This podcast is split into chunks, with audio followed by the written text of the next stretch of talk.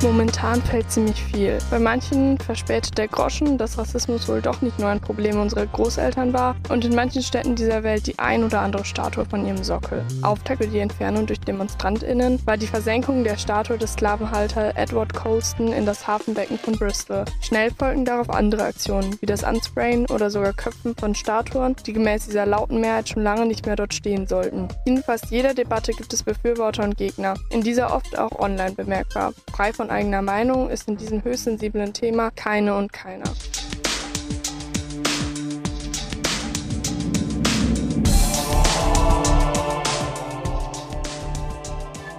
Den GegnerInnen begegnet man erst nach den Aktionen durch weniger abgewogene Beiträge von PolitikerInnen, die stur Debatten der Abschaffung solcher Monumente ablehnen. Meistens begegnet man ihnen aber auch im Internet. Manchmal bleibt es dann bei bloßen Anschuldigungen, Vandalismus, Sachbeschädigung und Zerstörung von Kunst. Oft fällt aber eben auch die Befürchtung, dass Geschichte mit dieser Form von Beseitigung ausgelöscht werden würde. Nehmen wir einfach mal den britischen Premier Winston Churchill, der zwar konsequent gegen Nazi-Deutschland stand und Verfechter einer europäischen Gemeinschaft war, auf der anderen Seite aber selbst Aussagen über eine Überlegenheit der Angelsachsen und Weißen tätigte. In Deutschland muss man, trotz fehlender Aktionen, nicht denken, dass es nicht ganz ähnliche Fälle gäbe. Otto von Bismarck lehnte zwar während seiner Zeit als Reichskanzler die Kolonialpolitik ab, jedoch aus pragmatischer Erkenntnis, dass es wirtschaftlich und politisch schweren Schaden anrichten könne, um also nebenbei. Unter Bismarck wurden nahezu alle deutschen Kolonien erworben. Beiden Männern wird an mehreren Orten in ihrem Heimatland gedacht. Meine ehemalige Grundschule zum Beispiel heißt Bismarck Grundschule. Im Gespräch mit dem Spiegel sagte Historiker Hedwig Richter, dass genau das der Punkt an Geschichte sei, weshalb die Statuen stehen bleiben müssten. Sie können Auslöser sein, um darüber zu diskutieren, wie wandelbar unsere Geschichte ist und eben auch unsere Gesellschaft mit ihr. Vielleicht würde das irgendwann sogar Bestandteil des Unterrichts werden und als Mahnmal fungieren, so Richter. In der Darstellung Blinde Zerstörer im Spiegel kommt ebenfalls zu tragen, dass sowohl bei der Erbauung und jetzt eben auch bei der in Anführungszeichen Zerstörung geschlafen wurde. Laut Neubacher ist es recht klar, dass, Zitat Anfang, historische Persönlichkeiten weder Held noch Schurke waren, sondern in der Regel beides. Zitat Ende.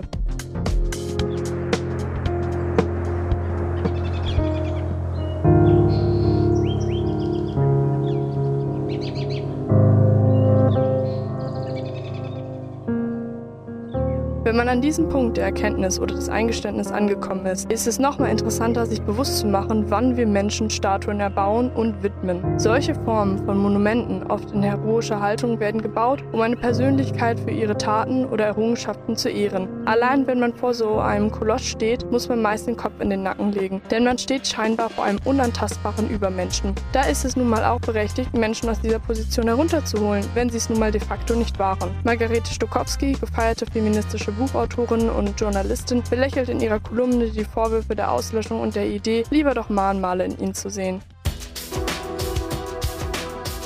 Für sie, Zitat Anfang, oft ein ziemlich perfider Dreh, Zitat Ende. Und auch ich frage mich dabei, ob diese Angst wirklich berechtigt ist. Zum Glück sind nach dem Ende des Naziterrors keine Statuen und Straßennamen von Hitler mehr zu sehen. Aber in Geschichtsbüchern hoffe ich, wird man sie als Erinnerung noch lange finden, denn genau dort kann es, besprochen, zum Mahnmal werden.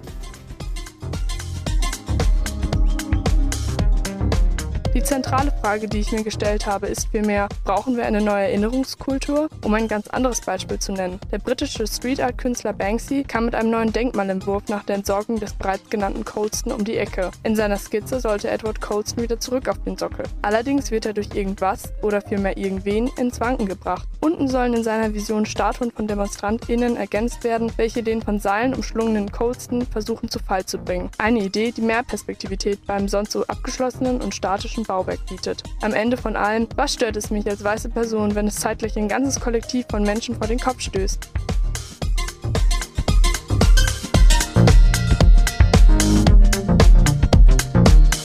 Radio Klangbrett, dein Aschaffenburger Jugendradio.